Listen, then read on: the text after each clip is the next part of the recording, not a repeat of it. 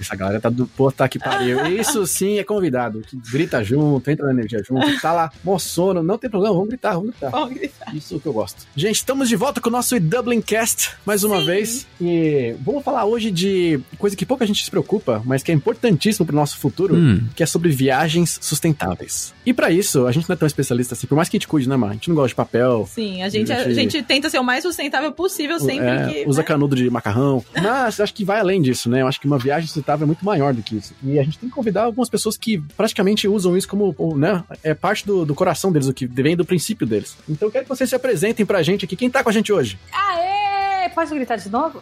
Opa! Pode. Eu sou a Tainá.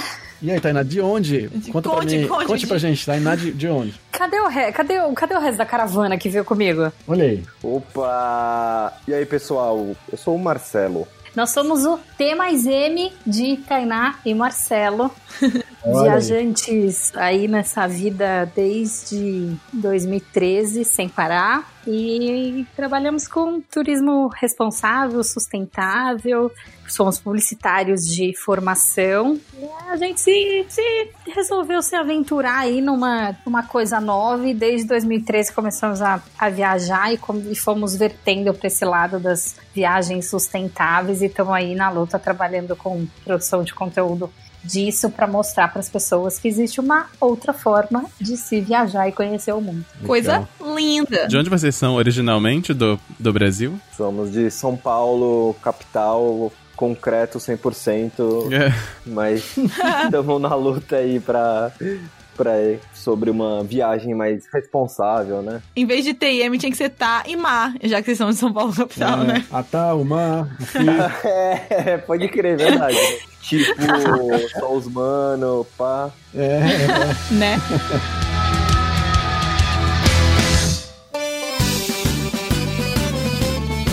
Mas antes da gente de fato pro nosso tema, temos mais recadinhos especiais do último episódio. O último episódio rendeu, que foi de micos de intercâmbio.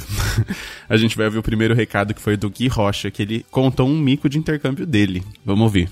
sobre essa história de falar português. Uma vez eu estava no navio que eu trabalhava, aí entrei no elevador assim com mais um amigo meu, animador também, que eu fazia animação, e a gente ficou em silêncio indo trabalhar e duas meninas tinham acabado pelo, pela conversa delas tinham acabado de embarcar naquele dia e estavam indo para o cru bar, né, pro bar da tripulação. Aí elas conversando, nossa, só tem cara feio nesse navio, não sei o que, uma merda, não sei o que e tal, não sei o. Aí, falando, falando, aí depois nós comentaram assim, ai, será que eles falam português? Aí eu só virei pra trás e falei assim, eu sou brasileiro e ele também. Nessa hora, abriu a porta do elevador, ele e meu amigo saímos, fechou a porta, eu não consegui trabalhar depois, de tanto que eu ria, de tanto que eu ria. Nossa, Gui, realmente essa história de falar português tem que tomar cuidado, porque sempre tem brasileiros por perto. É incrível. E eu e a Má, a gente é de Presidente Presidente no interior de São Paulo. Não sei se vocês têm aquela impressão, assim, às vezes que as- você encontra pessoas da sua cidade ou de perto da sua cidade em vários lugares, assim. Nossa, acontece muito comigo. É até meio assustador. Mas enfim, tomem cuidado quando forem falar português, alguma coisa secreta, perto das outras pessoas que vocês acham que só falam inglês. A gente recebeu um recadinho também da Bruna Menezes. Ela disse assim: Oi, pessoal, eu amei de paixão esse episódio. Ainda nem fui fazer meu intercâmbio, mas já me imagino passando por vários perrengues como esses. Ri demais. Faça uma continuação desse episódio porque ficou muito legal. Beijinhos. Beijos, Bruna. Com certeza vai ter mais mico, porque, enfim, mico e perrengue a gente tá sempre passando. E o nosso último recadinho antes da gente ir pro podcast é da Milena Boson, que mora em Limerick, mas é de Maringá, lá no Paraná. Vamos ver a mensagem dela. Oi, Maedo, Nini e todos do Dublin Cast. Gente, amo ouvir vocês no, no podcast. Meu Deus do céu, é muito divertido. Esse último sobre os micos. Meu Deus, eu, eu, eu me controlava muito para não rir na rua, mas agora esse último, meu Deus, as pessoas deviam já que eu sou idiota, mas eu ria. Mas eu ria. Cada história cabeluda. Gente, continue fazendo esses podcasts animados, divertidos, interessantes, que a gente fica esperando para toda quarta-feira esses podcasts. Ai, é uma observação. Meu Deus, Nini, adoro as- as- os, os seus comentários sobre as coisas quando, quando tem os podcasts. Você é o melhor. A sua voz aveludada é a melhor do mundo. muitos, muitos, muitos beijos e até. A Milena muito fofa, Milena. Beijo pra você também. E meus comentários super pertinentes, né? Perdido no vácuo, assim, do tema. Mas eu adoro participar. Muito legal, gente. Um abraço pra todo mundo. E se você tiver um recadinho do episódio de hoje, também não deixe de enviar sua mensagem. Pode ser mensagem de voz, a gente toca aqui também no Dublincast. E é isso. Vamos pro tema de hoje, então.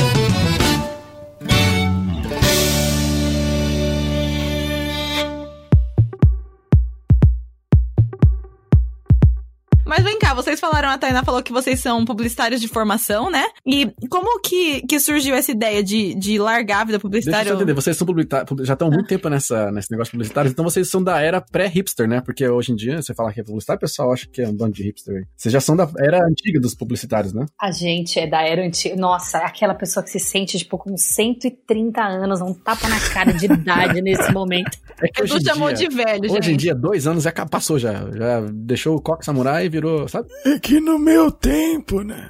Vem, velho. É, mas, mas acho que, mas acho que a gente também, a gente pegou essa época de hipster da, da, da- de agência de propaganda aqui, eu não sei exatamente a formação de vocês, né, mas no mundo publicitário brasileiro, disse que o publicitário é como uma pessoa que vem na frente de tudo, né, ela sempre sabe das novidades, é sempre o cara que tá um passo além, né, esse é, é o, o mundo perfeito que todo mundo adora dizer que publicitário é desse jeito. A gente pegou esse, esse um pouco dessa, dessa parte hipster, mas eu acho que não era tão, as coisas não mudavam tão rápido assim quanto hoje em dia muda. Ai, dá até medo como muda rápido. Você- na minha época, pra dar um contexto, eu com mais velho, né? É porque eu sou da geração agência, eu trabalhei em agência, né? Trabalhei na Macan e tal, mas isso foi em 2000. Ah, mentira, eu também. É, trabalhei em 2007 lá. Eu não, eu entrei. Vocês estavam nessa época lá? Vocês existiam nessa Eu época? entrei. Eu entrei. Quando eu entrei na Macan, nem sei, 2011, eu acho. Ah, já tava na Irlanda. Já era W, já era W Macan quando eu trabalhei. Já era W. Sim, é. É porque na- nessa época aí, 2007, ainda- o digital tava começando, tá, gente? Não tinha YouTube. O YouTube tava começando a ser descoberto no Brasil, né? Era, uma época, era muito antiga, era o Orkut que Não tinha nem smartphone ainda. Nossa senhora, não tinha. É, não, era só o Blackberry. É isso daí. Black O Pocket PC. Era o Pocket PC. Blackberry, caraca. Existe ainda Blackberry? Pocket PC. Ou a gente podia fazer um Dublin Nostalgia, ou é isso que vai ser hoje? né? Nossa. É, né? Mudou total, né, o tema. É que eu ia comentar que vocês falaram dessa coisa de, né, do, do hipster. Naquela época existia uma divisão muito grande, igual skatista e, e patins, sabe quem andava de patins? Não sei como é que chama quem anda de patins. Patineiro? Não sei. Tinha uma divisão muito grande dos coxinhas das agências e dos moderninhos, assim. Não era hipster o nome ainda, mas eram os moderninhos e os coxinhas. Coxinha é o que tinha Você era o coxinha, moletom, Edu? nem a pau, usava um moletomzinho dobrado, assim, sabe, em cima da, da, da camisa polo. Nossa. a gola da polo levantada. Ai, não! Isso, com aquele cavalo de três palmos no peito esquerdo. Era tipo atendimento versus criação, né? Isso, isso aí. Já tava no planejamento. Normalmente o, coxinha era o atendimento. e, e eu confesso que eu já fui coxinha, viu? Olha aí. Quem nunca teve uma fase coxinha que atira a primeira É pedra, gente? verdade, né? A gente evolui. Eu também já fui. Deus e ficar melhor. Exato. Todo mundo evolui na vida, não é mesmo, gente? Afinal, somos todos pokémons. graças aos céus.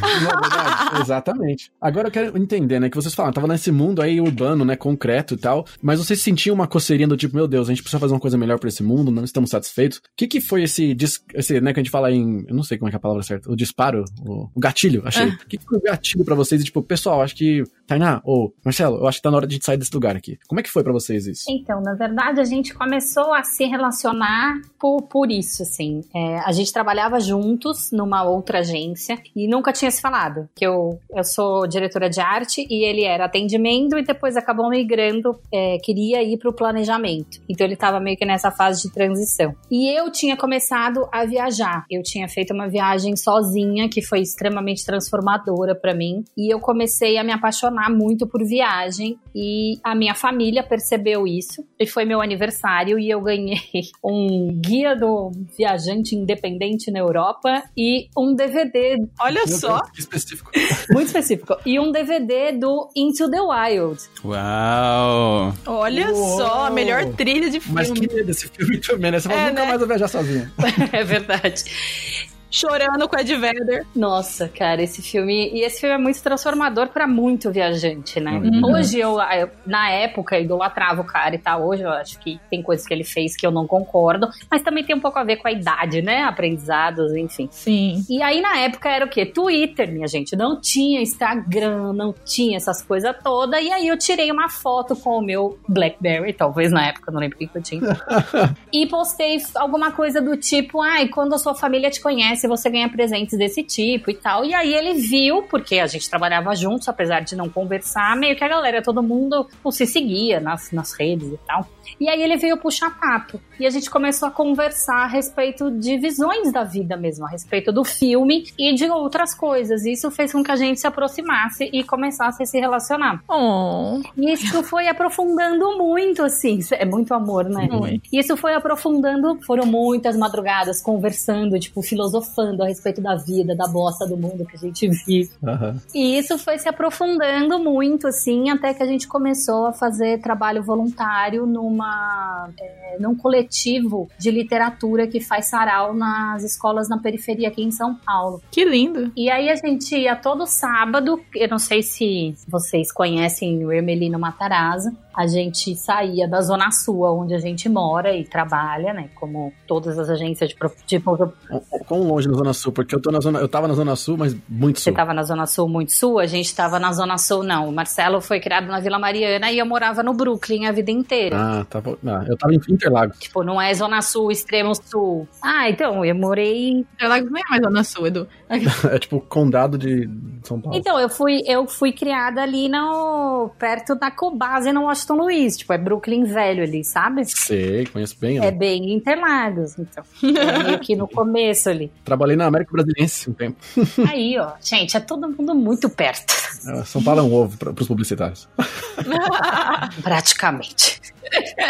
E aí a gente começou a frequentar esse lugar que era uma realidade muito diferente da nossa, né? Imagina, uma escola pública na periferia da periferia da Zona Leste. Era um outro mundo que a gente não conhecia, assim. E isso, cara, começou a não fazer. é, incomodar muito mais estar inserido no mundo da propaganda. A gente trabalhar com coisas durante a semana que só fortaleciam aquela, aquela desigualdade que a gente via quando a gente atravessava a ponte, sabe? A gente atravessava a ponte da Marginal e chegava num mundo completamente diferente. Mas ao mesmo tempo era um mundo em que a gente percebia as pessoas muito mais, mais próximas, muito mais solidárias. A gente que tá do lado de cá, que foi criado na classe média paulistana, é tipo, cara, você não fala bom dia pras pessoas dentro do elevador, sabe? Eu lembro que na época que trabalhava em agência, você encontrava todos os dias as mesmas pessoas no café ou no banheiro, mas só porque você não era do mesmo departamento, tipo, as pessoas não conversavam. E isso começou a incomodar muito, assim. Aí até que a gente decidiu e olhou um pra cara do outro e falou, cara, vamos fazer alguma coisa. E na verdade foi, foi até o- agora dia 7, foi aniversário do Marcelo e eu fiz um, um podcast nosso com ele. E aí eu contei um pouco dessa história, que logo que a gente começou a se relacionar, eu falei pra ele de, ah, eu tenho muita vontade de viajar e caso você não vá, um dia eu vou. E aí, a partir desse convite, meio que tudo começou a acontecer, assim. A gente é, resolveu se organizar para fazer essa viagem, mas aí essa, a ideia de como a viagem surgiu aconteceu do Marcelo, Legal. porque eu só queria viajar. Aham. Deixa eu entender então, pra contextualizar. Vocês estavam nessa vida, né, falar, urbana e tal, começaram a conversar e entender um pouco mais essa pegada, tipo, poxa, que desigualdade, quanta coisa tá acontecendo. Aí quando vocês efetivamente tomaram uma ação, né, falou, pô, vamos fazer esse voluntário, eu acho que, pelo menos que você contou, foi momento de vocês perceberem que vocês estavam numa bolha, que, enfim, a bolha não só dos publicitários, né, mas de uma, uma classe social que é minoritária no Brasil, em São Paulo, e que pra vocês ficou mais exposto, mas ao mesmo tempo vocês perceberam que não é só a questão financeira, né? Que essas pessoas estão mais unidas, elas estão, elas vivem mais um, um princípio de comunidades, né? De estarem ajudando um ao outro, porque existe até uma dependência de um do outro, né? Seja de serviço, seja de alguma coisa que eu possa fazer que ajude na comunidade como um todo. É, foi isso que você sentiu que despertou pra vocês, poxa, olha olha só, tem, a gente tá realmente nessa, jeito. nessa bolha e tem outras formas, a gente pode ajudar, talvez, a gente pode talvez colaborar de alguma forma, ou entender mais isso, né, e, e tornar isso mais público para as pessoas. Sim, eu acho que total, assim, com relação a isso, eu- quando a gente começou a fazer voluntário, começou a ir, tipo, pra periferia, até então a gente era, tipo, dois, duas pessoas, tipo, super privilegiados, brancos, que moram na Zona Sul e tive, tipo, tive, não tenho nada do que reclamar do que eu tive na minha vida. E os primeiros passos que a gente ia lá, pra lá, a gente, cara, imagina, tipo, um menino de cidade que não conhece periferia, a gente ficava meio, sabe, não sabia como se situar, tinha até um, um pouco meio de, tipo, de medo, sabe? Eu lembro que a primeira vez que a gente foi, que acho que rolou, tava rolando uma exposição, alguma coisa assim, desse projeto, e aí a gente foi e a gente sabia, pô, como será que a gente vai chegar lá? Onde que é, sabe? A gente tava meio cabreiro, assim, né? Tipo, num, meio os primeiros passos. E aí, conforme a gente foi se relacionando, é meio que um, um mundo muito diferente do nosso, sabe? A galera lá, ela se ajudava muito, sabe? Você via as pessoas, um contribuindo com o outro, sabe? Tinha, por exemplo, a- as crianças, né, os alunos desse, desse projeto, então eles iam lá, aí tinha, tipo, de repente ia um, um, um, tipo, ia e aí o irmão não podia ir,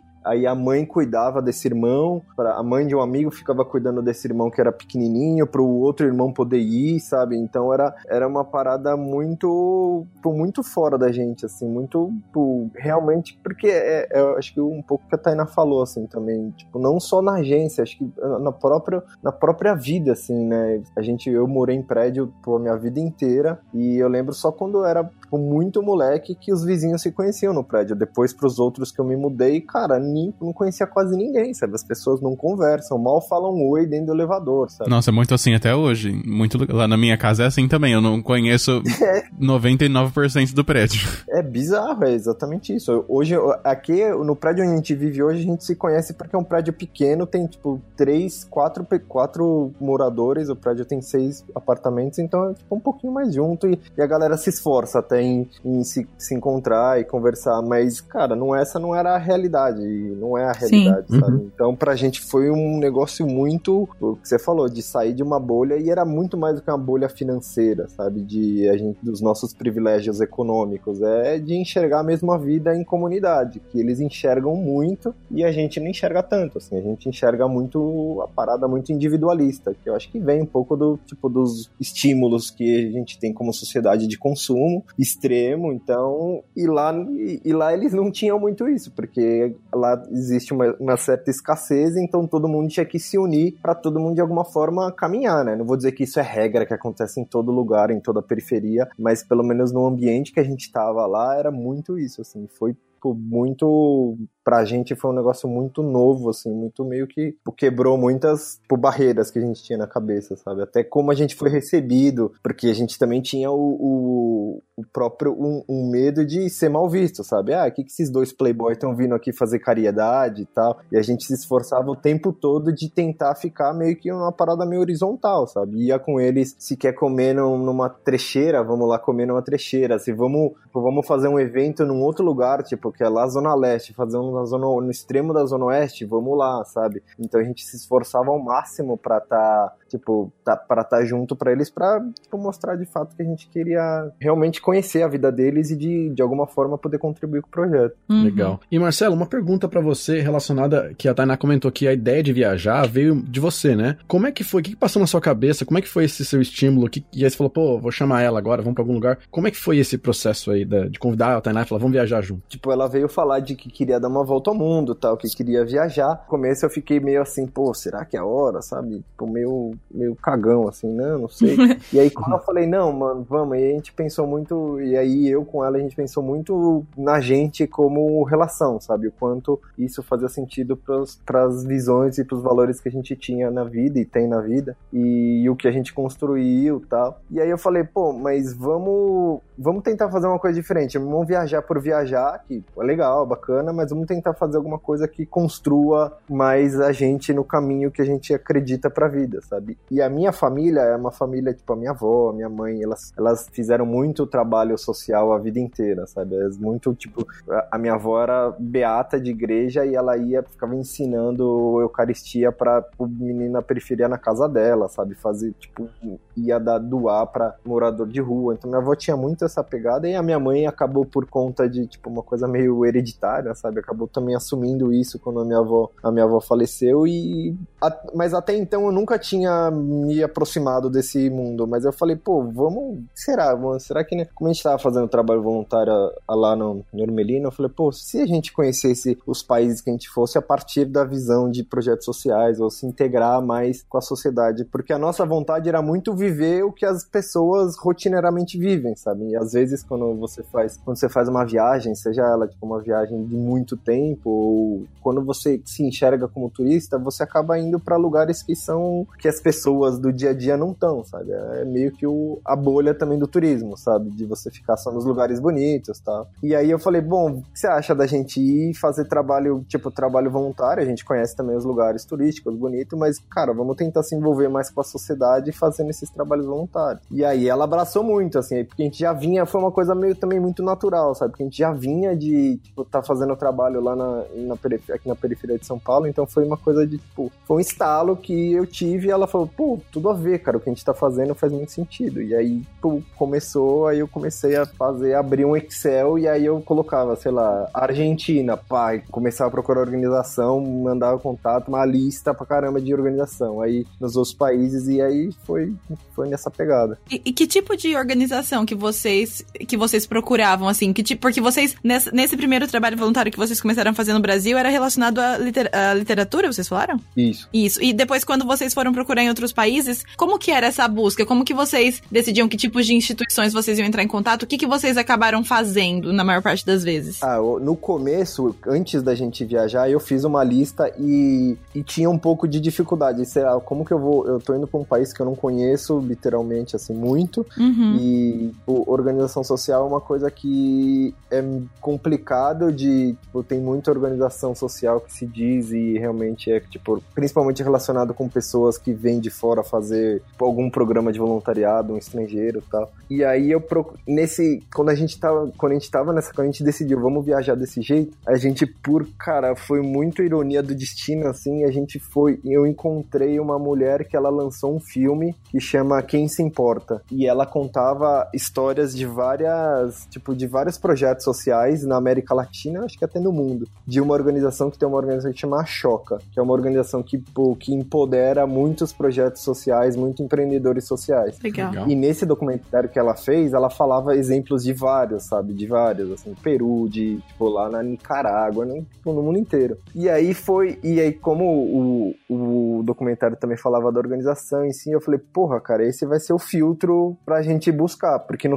e aí eu fui no site deles, e no site deles tinha, tipo, organi, tipo todos os lugares que eles, tipo, todos os, os fellows que eles chamam, e todos os projetos por país tal, mas, tipo, o tipo de organização social pra gente não tinha, não é que não tinha tanta importância, claro que a gente procurava as mais legais, tal, que a gente acreditava, tal, mas era mais de, pô, tô indo pro, sei lá, tô indo pro, pro Chile, que organização social lá tem, e aí eu entrava no site deles e via, e aí a gente fazia um filtrozinho, assim, de, ah, tem uma de proteção ambiental, tem uma com criança, tal, e aí a gente entrava em contato e mas aí depois que a gente colocou o pé na estrada, a gente acabou também conhecendo projetos muito por indicação de pessoas, sabe? Ah, a gente tá em tal lugar, pô, tem um projeto, já que vocês estão viajando assim, assim assado, lá tem um projeto legal. E a gente ia lá e fazia o trabalho com ele. Legal. Não, e a gente fez, tipo, de tudo. Só pra dar um, um exemplo, na lista tinha várias coisas.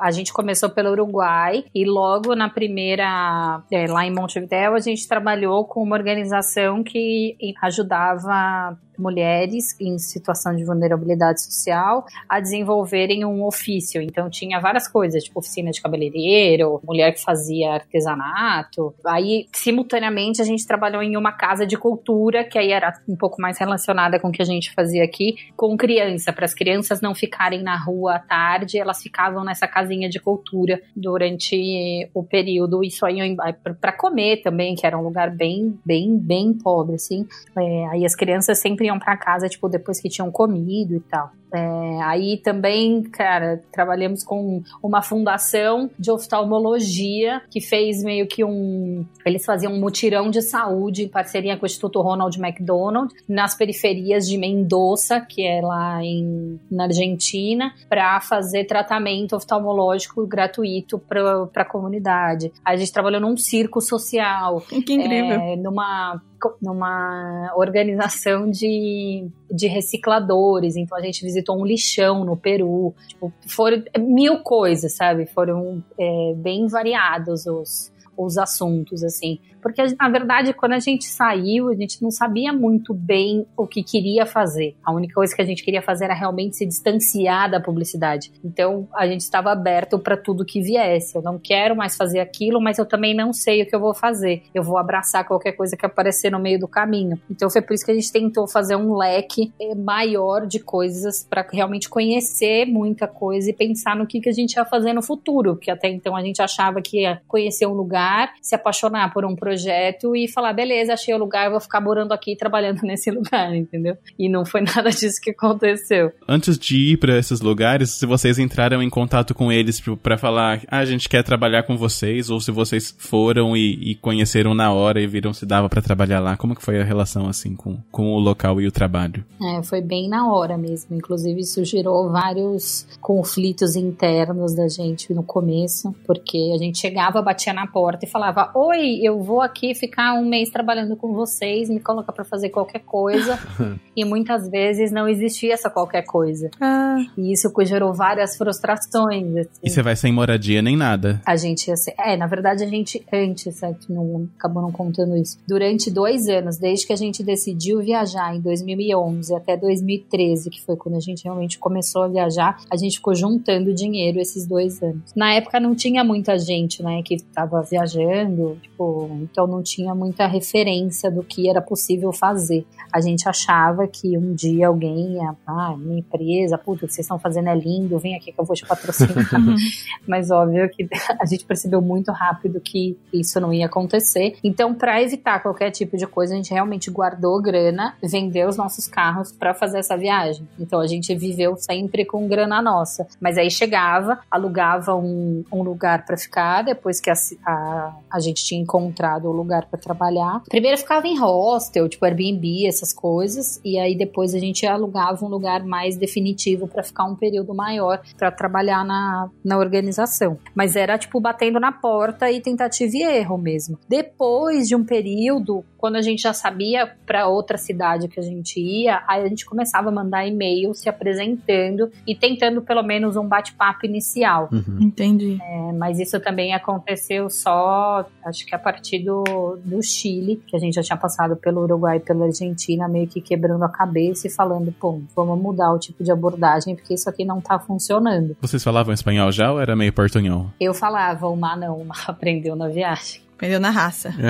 Mano, super na raça. E vocês, então, só pra, pra, pra, pra ficar pro pessoal entender melhor, né? Então, em 2013 foi, foi quando vocês realmente largaram tudo pra ir viajar. E vocês ficaram nesse tempo todo até hoje, vocês viajam pela América Latina, vocês ainda não voltaram pro Brasil, certo? Não. então, eles estão em São Paulo, mas vocês não estão morando aí definitivo, certo? Então, aí o que que aconteceu? Em 2014, a gente conheceu uma modalidade no Chile, em uma das organizações que a gente foi trabalhar, que trabalha com turismo comunitário. É, o que, que é o turismo comunitário? É um turismo desenvolvido por comunidades tradicionais. Então a gente conheceu uma ONG que ajuda pequenos povoados é, de vilarejo indígena, comunidade pescador, a desenvolver a sua própria oferta de turismo. E aí a gente ficou apaixonado por isso e virou pro cara e falou: Cara, a gente quer muito trabalhar com vocês e não sei o quê. E aí ele virou e falou: Olha, o que eu posso fazer é mandar vocês para fotografar e filmar esses locais, porque eu preciso ajudá-los a vender as coisas, mas como são lugares muito simples e comunidades tradicionais,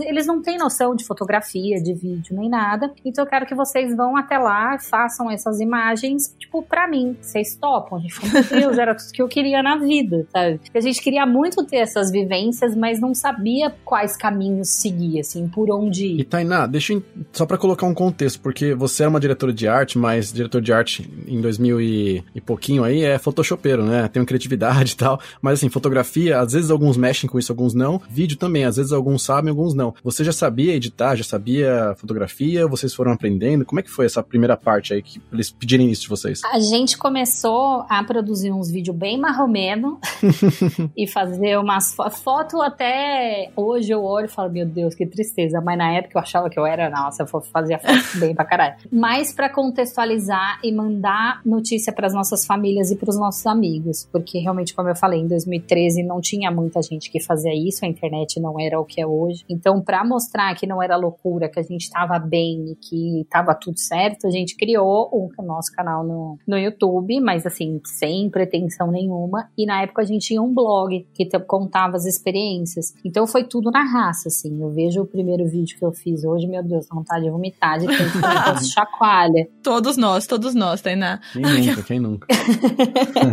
e mas mesmo assim, o cara viu e ele achou legal. Ele falou, porra, é uma é um know-how que eles não têm um material, que se eu for pagar eu como ONG vai ser muito caro. Então, já que vocês estão dispostos aí, vocês fazem uma foto, umas fotinho aí, tá tudo bem, vamos lá. Então foi meio que, é, claro, a gente evoluiu muito de lá para cá, até porque começamos a enxergar isso mais profissionalmente. Antes era realmente como como hobby. E aí a gente foi, fez as fotos, os vídeos nesse nesse lugar. Foram duas comunidades indígenas, são indígenas no sul do Chile e uns indígenas perto do lá de São Pedro do Atacama, que ninguém nem sabe que, que existe, e uma vila de pescador que passam. Eles trabalham hoje exclusivamente com avistamento de baleia, cara, Uau. um povoadinho minúsculo, Uau. que passam oito espécies de baleia todos os anos, e elas é, faz, têm filhotes lá na Bahia do lugar, assim, é, é fantástico. Que coisa linda!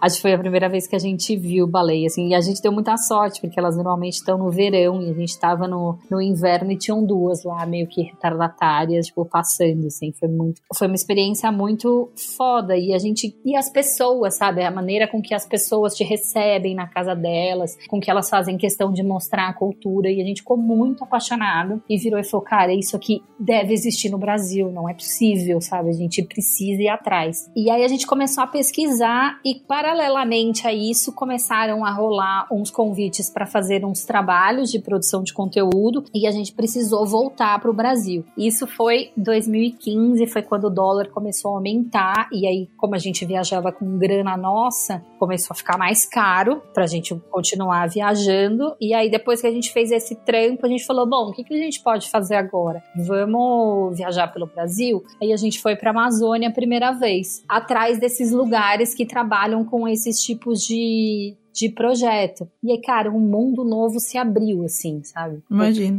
No Brasil tem iniciativas incríveis, a gente se apaixonou pela Amazônia. Acho que vocês, vocês viram no Instagram, cara, tem a cada duas fotos, três são da Amazônia. São maravilhosas as fotos. E aí a gente começou a, a entrar nesse mundo, assim, a visitar essas comunidades tradicionais e, e foi. Uau.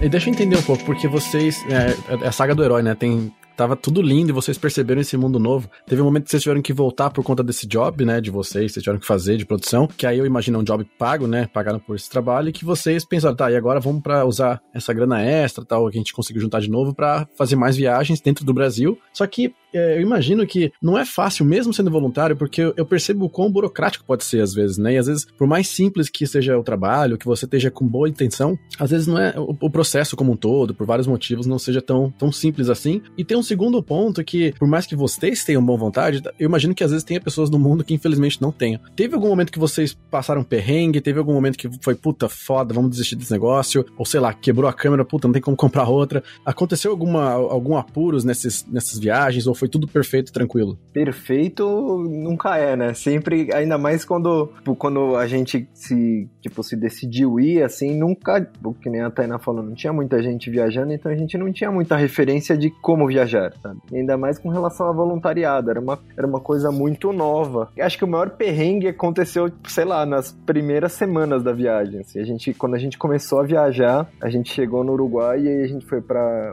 uma vila também ali de pescador que chama Cabo Que é super incrível no Uruguai. A gente queria ir, aí tava, tava tipo numa época boa que tava barato, a gente chegou e foi para lá e depois voltou e aí começamos a tocar pau para correr atrás de fazer os voluntariados. E nesse começo foi muito difícil a gente encontrar porque tinha tem umas paradas que eu acho que é até importante a preocupação das organizações sociais, porque, por exemplo, a gente chegou numa organização e aí a gente falou que era publicitário e aí ficou, tipo, a mulher achou meio que a mina de ouro pra gente criar projetos para ela conseguir arrecadar fundos. E não era isso que a gente queria fazer. Aí a gente foi numa outra organização que a mulher falou, pô, acho super legal o que vocês estão fazendo, mas olhando pro meu lado, eu sou uma organização social que eu tenho voluntários e eu tenho voluntários daqui, do Uruguai e tal. Se eu for trazer vocês vocês, se eu for, pô, vocês entram aqui para ser voluntariado só por um mês, eu vou ter que deslocar pessoas para te ensinar, para ensinar vocês como funcionam as coisas, e isso já vai me custar tempo e, tipo, investimento. Essa pessoa podia já estar tá se dedicando pro projeto, enfim, e ela vai ter, tem que estar tá ensinando vocês, e daqui um mês vocês já vão embora. Legal então, que ela tipo, foi sincera. Não, não vale a pena, assim. Ela foi bem sincera, assim, que a gente, a gente conversou com ela, ela foi bem gente bom. E eu acho que faz sentido o que ela falou, ainda que depois a gente conseguiu por outros caminhos trabalhar nessa organização social,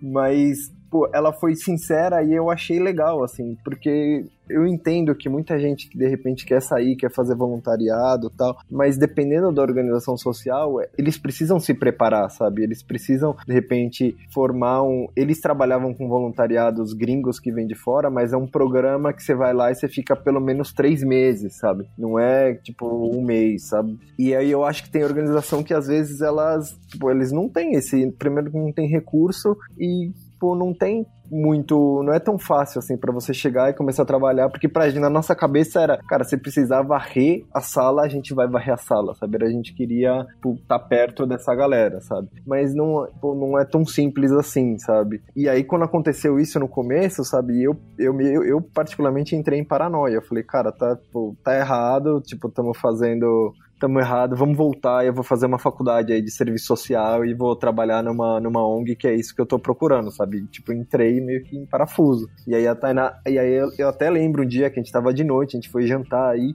e aí eu falei isso pra ela, ela, tipo, calma, calma, respira, tem calma, vamos, tipo, as coisas vão dar certo, sabe? E aí acabou rolando, tipo, deu certo, inclusive nessas duas, na, na que a dona achava que a gente ia trazer dinheiro para eles, a gente acabou fazendo outra coisa, que a gente conheceu uma a mulher lá, e aí ela chamou a gente para ajudar elas no, nas oficinas. Nessa outra ONG que a mulher falou que não podia receber, a gente conseguiu. Tinha uma, uma mulher que, que morava com a gente na, na casa que a gente estava. Ela era, ela estava trabalhando nessa organização, era uma alemã. E aí a gente conseguiu ir num evento lá de 25 anos da organização. E aí conseguimos costurar, conversamos lá e conseguimos ficar lá um mês e meio, mais ou menos. Tipo, no começo foi, tipo, foi um perrengue mais psicológico, sabe? De, cara, tô, tô fazendo. O que, que eu tô que eu tô fazendo na vida, sabe? E eu acho que era isso também, quando a gente deu esse passo, era um passo muito.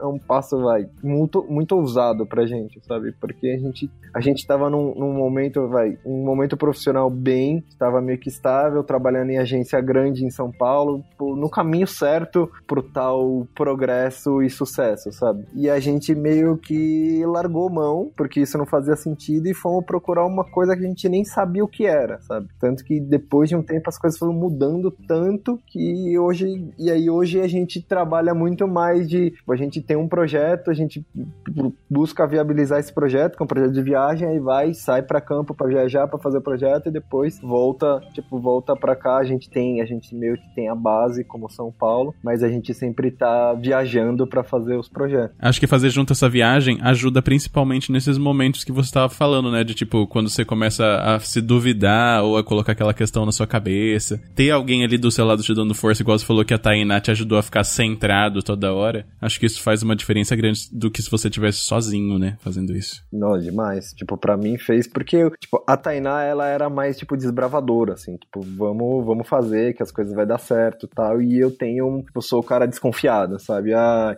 fico pensando nas merdas, sabe? E aí, nesse momento, ela, porra, ajudou demais, assim. Abraçou, falou, pô, vamos ter calma. E acho que é todo... Um balanceando o outro, né? É, e acho que é total isso que você falou, sabe? Se- Com nós dois juntos, a gente, tipo, se ajuda demais, assim. É um negócio que, pô, se eu fizesse sozinho isso, sei lá, eu nessa, nesse perrengue aí dessa primeira semana já teria voltado e estaria hoje, sei lá onde. Lá na agência de novo.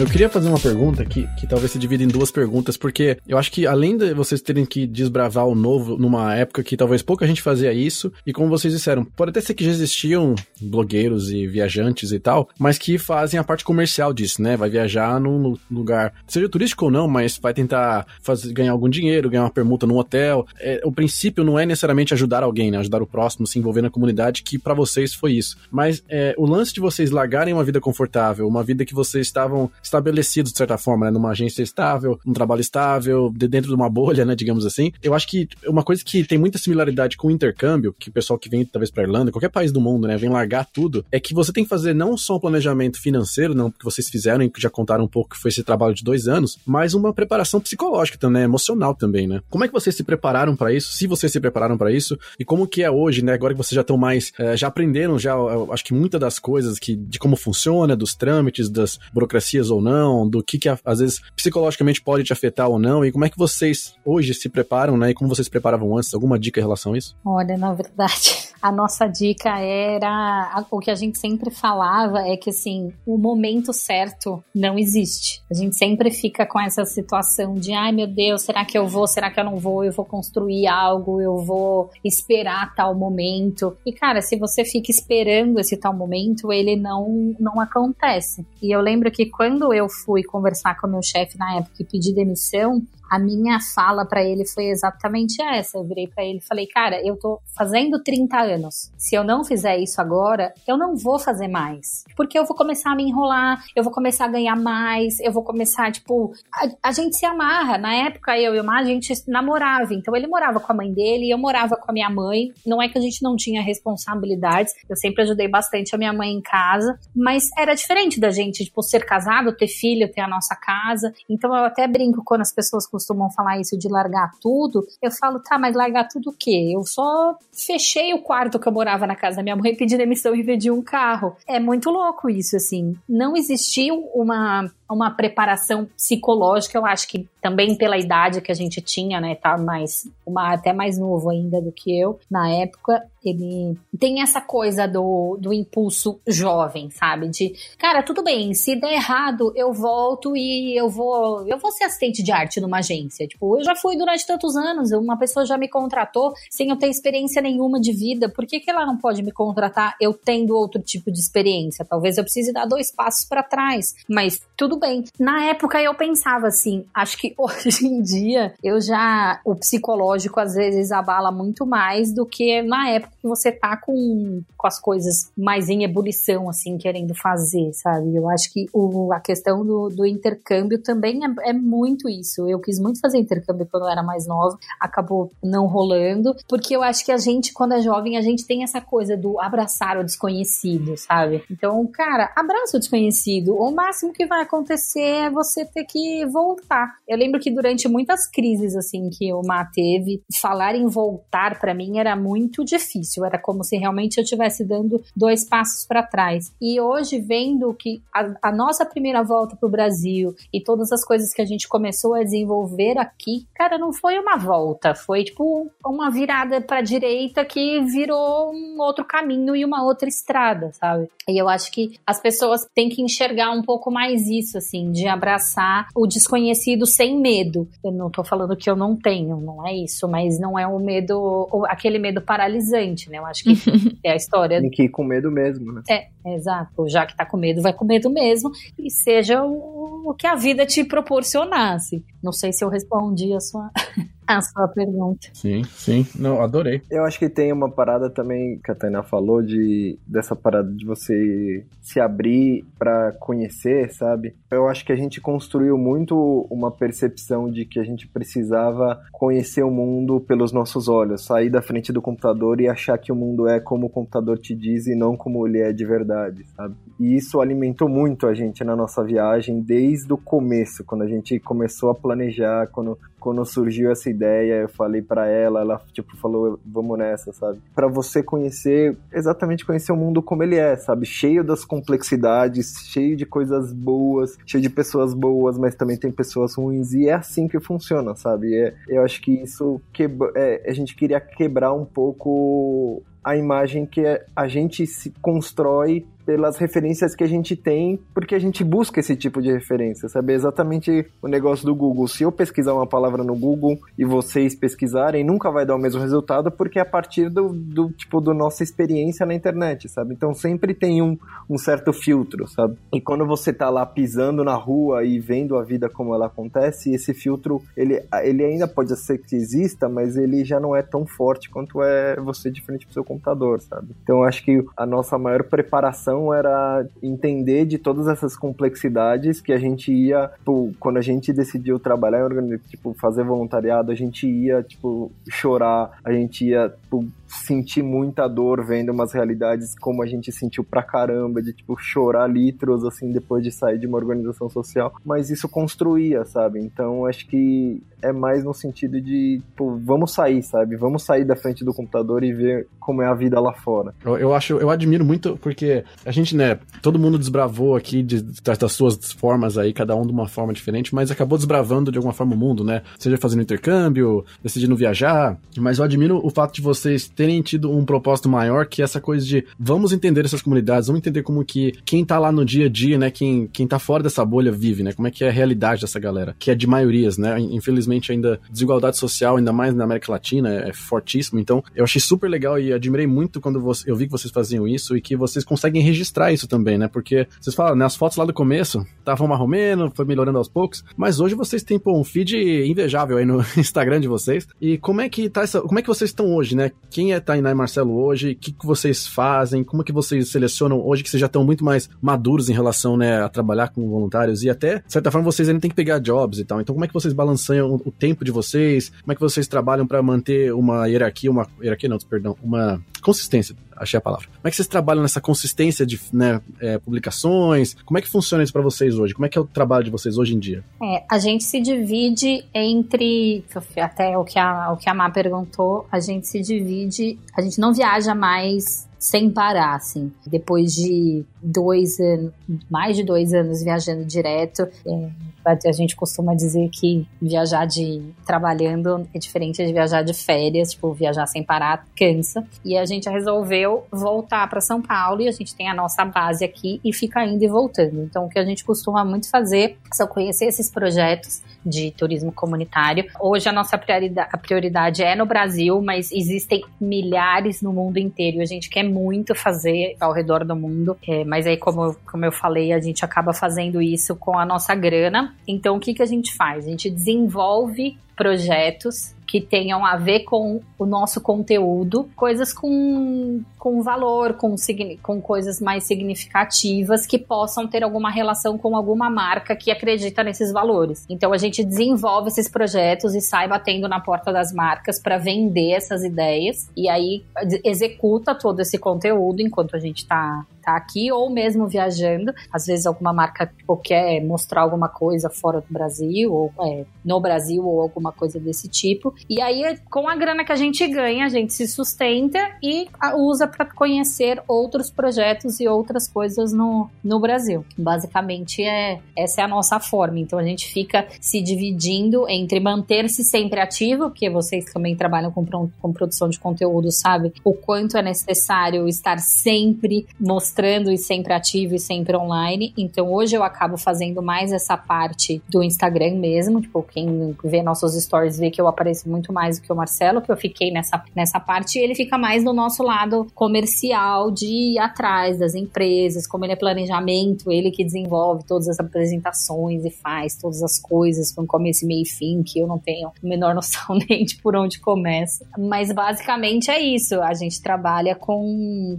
se continua se mantendo no nosso conteúdo sempre ativo porque a gente faz viagens pontuais e fica indo e voltando. Uhum. Legal, legal. Entendi. Eu, que- eu vamos, vamos colocar aqui a minha. Desculpa, perdoem a minha ignorância, aquelas, né? Mas a gente começou esse podcast falando, né, que vocês fazem viagens sustentáveis, né? Então vocês contaram um pouquinho do que vocês fazem, dos trabalhos voluntários. O que que torna essas viagens uma viagem sustentável, pra quem não, não conhece muito bem esse termo? Eu acho que o primeiro de tudo, assim, quando o, o sustentável é não. Ele não é só relacionado à preservação da natureza. Acho que, por exemplo, esses- esse- essas viagens que a gente faz com, em comunidades tradicionais, por exemplo, uma coisa que a gente gosta muito de fazer é ajudar a empoderar esses povos, essas comunidades, para eles preservarem a sua cultura e preservar o lugar onde estão, porque normalmente são comunidades que vivem no meio da natureza. Não, não, alguma, tem algumas em centros urbanos, mas a, a maioria assim é mais com relação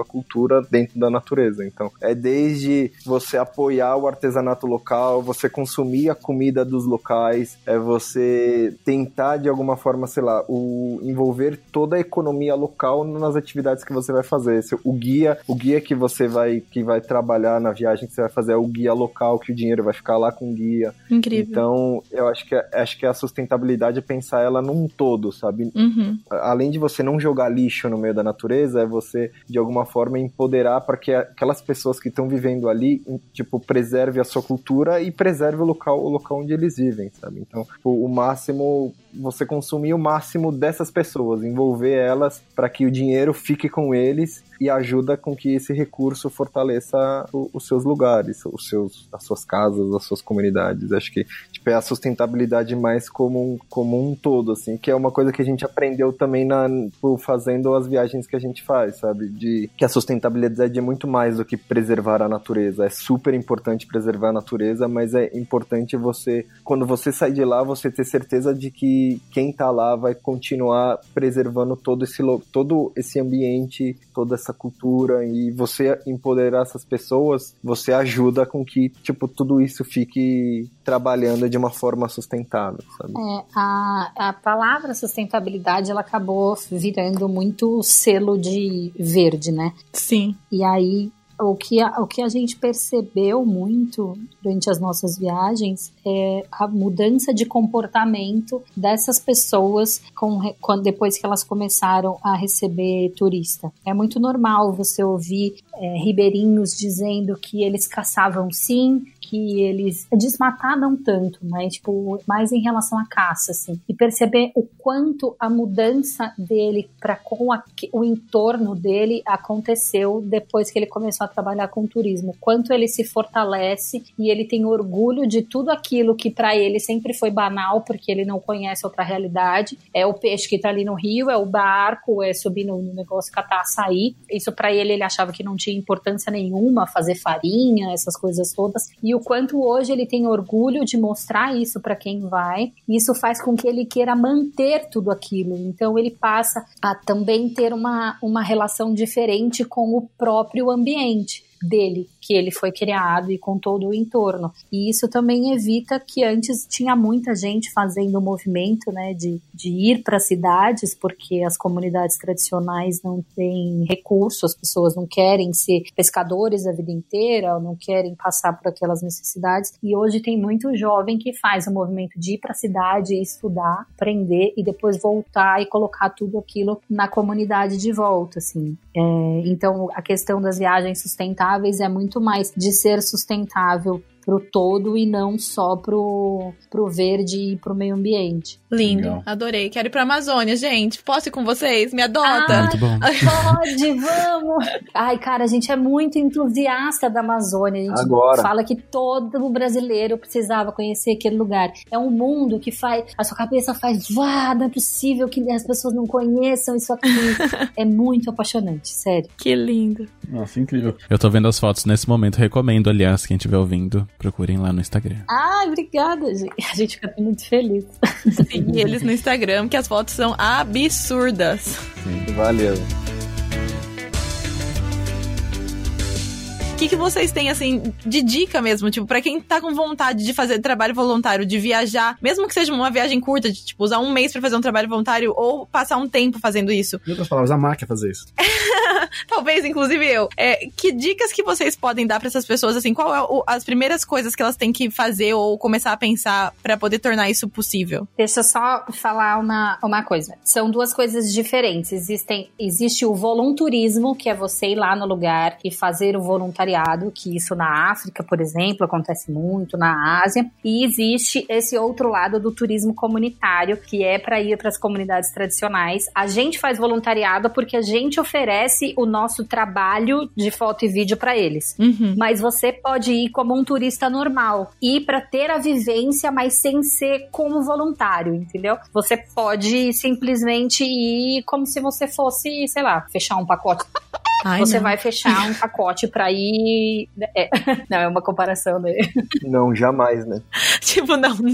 Mas é porque as pessoas não, não sabem, acham que é, relacionam mesmo o turismo comunitário com você ir lá e fazer as coisas. E não obrigatoriamente isso acontece. Você pode simplesmente ir lá para ter a vivência mesmo. Certo. para conhecer. Então, para fazer é, voluntariado, hoje existem mil, mil plataformas que dá para você procurar. Acho que depende muito do. Uma dica que eu dou é tome muito cuidado com o que você vai escolher. Cara, tem muita ONG de fachada, tem muita ONG, tem até uns textos na internet de por que você não, não deve voluntariar em ONGs de crianças, porque tem umas que são bem pesadas, assim, eles fazem questão de expor a imagem da criança catarrenta, pobre, é, porque Nossa. aquilo atrai recursos, é, é bem, isso é bem sério na, na África e na Ásia acontece bastante. Nossa. E a questão animal também, que tem muito, de que na verdade os animais não estão lá pelo bem do animal, é, é porque aquilo é um zoológico para tirar dinheiro de gringo. Então é para tomar muito cuidado, se informar muito, porque infelizmente é exatamente o que, o que vocês falaram, do mesmo jeito que existem pessoas boas, existem pessoas ruins no mundo.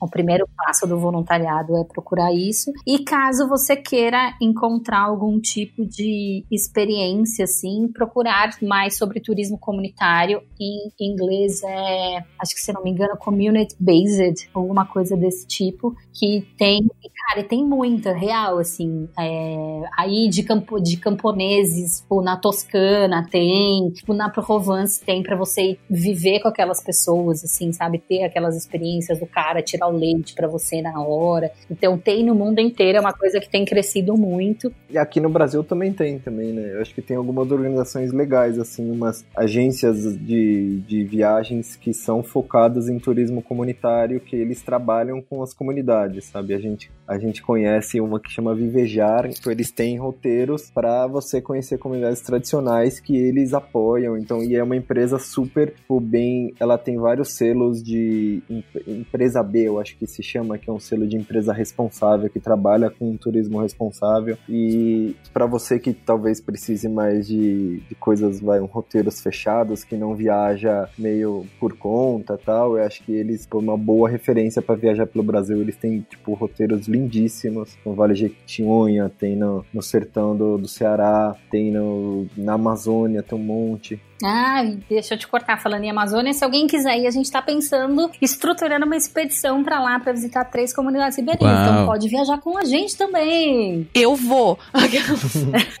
em dezembro, eu tô aí. Aquelas, Aí, ó, vamos já estruturar esse rolê aí. Eu, eu, eu topo, hein? né? Vambora, vamos pra Amazônia. Nossa, gente, quero muito, tenho muita vontade. É, eu acho que a gente é engraçado porque a gente fala assim pras pessoas que a gente vem morar, tá na Irlanda já tem tempo, né? Eu tô aqui há 11 anos. E aí o pessoal fala, vem morar em Dublin, que é a capital, e eu falo, poxa, você tem que conhecer o interior, né? O que é a vida fora da cidade, né? O que é a vida de verdade de um irlandês. E, e eu não fiz isso com o Brasil, né? Que hipócrita. Nunca fui pra, tipo, fui pra algumas cidades, mas nunca fui pra uma Amazônia. Ai, eu não tinha dinheiro pra ir pra Amazônia, eu não sabia É, dessas possibilidades. Mas uma coisa é é, é o diferente. dinheiro, outra coisa é você, é a prioridade, né? Não tem dinheiro, mas tem um videogame, sabe? Mas não tinha também. Tem quem faz escolhas aí. Ah, tá bom, mas você nunca passou. É. Tô causando. Mas fez viagem pra Machu Picchu, mas não foi pra Amazônia. Ah, Edu, ah, escrotinho, mano. Tudo bem, a gente também foi pra Machu Picchu antes de ir pra Amazônia, mas tá tudo bem. Obrigada, É, Tainá, sua então, linda. Aí deixa eu voltar meu ponto. Que a gente tem essa coisa de querer explorar o que é de fora, né? E pouco do que é o nosso. E eu acho legal essa iniciativa de vocês aí. A gente, pô, se tiver aí no Brasil, com certeza. Vamos Com aí. certeza. Muito bem. E, gente, a gente tá chegando aqui na nossa. Na, na, na marca da hora, não sei como é que fala isso. Marca da hora, na hora da marca, não sei. Enfim, vocês entenderam, né? Na- vai No final, ele quis dizer. ponteiro, é. E assim, eu tô muito feliz porque é, quando a gente grava podcast, a gente às vezes levanta um assunto que a gente teve que estudar e falar, né? Mas nesse caso a gente aprendeu muita coisa com vocês. Nossa, tanta coisa, eu amei. Eu aprendi muita coisa, fiquei com vontade de fazer viagem sustentável, de ser voluntária. É, inclusive, o senhor atendimento diretor de arte, a culpa da palavra sustentabilidade cair nesse modismo aí é as agências de publicidade. Exato. Culpa da W Macan, não sei. pois é, né? Virou Comercializaram o negócio, aí virou, né, qualquer coisa sustentável agora. selo verde. Selo verde, é. Selo exatamente, verde. Exatamente. Mas, gente, a gente geralmente encerra o nosso podcast com uma pergunta que não tem a ver com o tema, porque é pra entender um pouco mais de vocês enquanto seres humanos. Bate pronto. A pergunta de hoje é: qual é o seu maior segredo? Mentira. não é essa não. Tenso. Ai, meu Deus, comecei a suar aqui. Não, a pergunta de hoje é bem básica. A gente quer saber qual é a música mais ouvida no seu Spotify, no seu iTunes desse último mês. A mais ouvida, a minha eu, eu acho. Ai, meu Deus, tô nervosa. Não sei. Eu, a minha deve ser alguma coisa da Lily Allen, porque eu sou apaixonada por aquela mulher e teve show dela agora em junho. Ah, você foi? E aí, desde que eu fui no show, eu só escuto Lily Allen. Eu fui. Ah, eu queria ter ido, mas tava na Irlanda, então eu fui nas Spice Girls, não posso reclamar. Ah, mas a Lily Allen mora aí do seu lado, né? Ela tá em Dublin que nem ela espirra. Eu tô em São Paulo agora, então. A minha, a minha é. Eu não sei pronunciar a- o nome da música, que é de uma banda islandesa que chama Sigur Rós. Muito bem. Ah, Ah, Sigur sim. Ross. E aí bons. eles têm uma. Eles tocaram aqui em Dublin, inclusive. É, então, enfim, nem me fale, eu queria muito ir num show deles. Eles têm uma música que, tipo, pra mim é meio que impronunciável, eu não sei como que é, como se fala isso, mas, enfim, a discografia deles é incrível, eu gosto muito. Não é, não é aquela que. não, é uma que não tem. Eu acho que não tem. É só instrumental. Eu piro, porque eu tenho, uma, eu tenho uma, uma playlist no Spotify que é só de tipo músicas pra eu ouvir quando eu tô lendo. E pô, eu coloco a deles num, num repeat eterno, assim. muito bom. Gostei. Muito bem. Você, Tainá? A minha é alguma da Lily Allen, mas eu não sei qual. Tudo bem, a gente aceita artista. A gente aceita né? a Lily Allen, a gente aceita. Aceita Lily Allen. Você, Nini? Eu abri o meu Last FM aqui porque eu sou das antigas e eu ainda deixo sincronizados no meu. No meu... Ai, No meu amo, ainda Spotify. existe o Last Ah, eu ainda FM. uso. E tem duas músicas que ficaram empatadas, na verdade, das mais ouvidas dos últimos 30 dias, que foi Take It Back, do, da banda do dude She and Him, que é o duo da Zoe Deschanel. Adoro também. E a música Nesta Noite o Amor Chegou, da Isa, que é da, do, Rei, do Rei Leão novo. Chegou pra ficar. Nossa, não faço Já ideia. entrando. Não assistiu o Rei Leão, aleatório. Ah, que letra é essa? que a gente canta inteira, né? E você, Edu?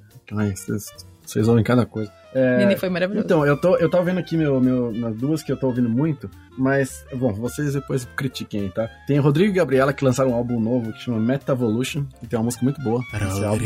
Então eu tava ouvindo bastante. Mas ele tá aqui empatado com o Todd Whitner, que ele era o violinista lá, o violonista, né? Como é que fala isso? Que toca o violão? Violonista? Viol, é. Violeiro, viol, sei lá. Violeiro. Da banda Days of the New, que é uma banda que eu gostava muito na década de 90, que inclusive a tatuagem de- da, da árvore do meu braço é a capa de um álbum deles. Ah, E, e aí, o- enfim, o Travis, que é o vocalista da banda original, ficou mega viciado em heroína, parou de tocar muitos anos atrás, desandou. E o guitarrista falou: Quer, quer saber? Eu vou tomar as rédeas aqui. Começou a montar uma banda própria e lançou um álbum novo agora, eu tava ouvindo. Muito bom. olha só. Tudo bem. Que, que alternativa, Edu?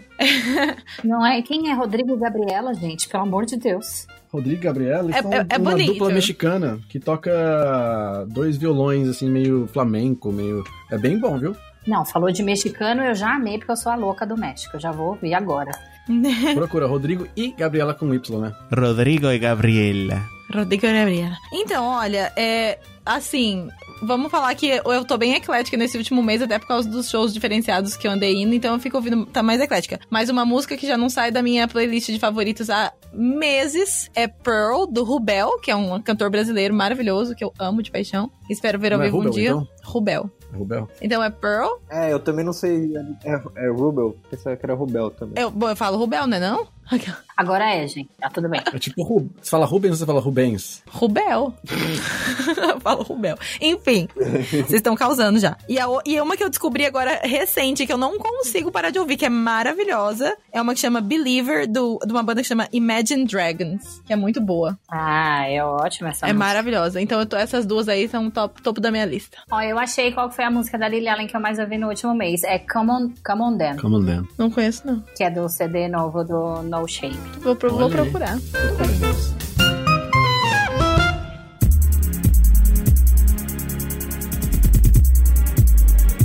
Muito bom, muito Vamos bom. fechar esse podcast com musicais. Rei Leão, então. Pelo amor de Deus. Preconceito, A gente. gente tem a opção de acabar com o Lili Allen. Tem que acabar com os convidados, a música deles, não as nossas. É verdade, é verdade. Muito bem, gente. Obrigado de novo pela participação de vocês. Sim, E- eu amei. Todos os links de Instagrams e tudo isso vai estar na descrição aqui do nosso podcast, lá na página do Dublin. E a gente se vê na quarta que vem. Isso mesmo. Obrigada. de deixar novo. recadinho, onde como é que é que funciona? É só mandar direto pro nosso WhatsApp no número que está aparecendo agora. 353-89-946-0731. Repetindo, 353-89-946-0731.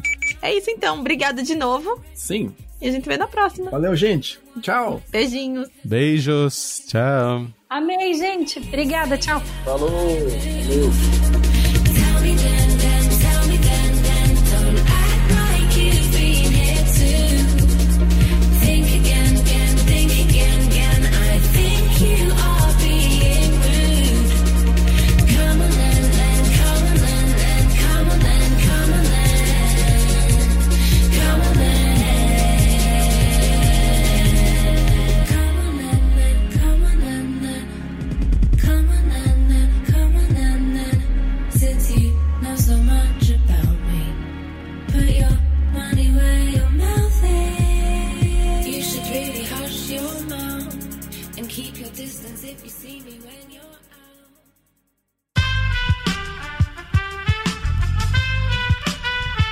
Este podcast foi editado por Aerolitos Edição Inteligente.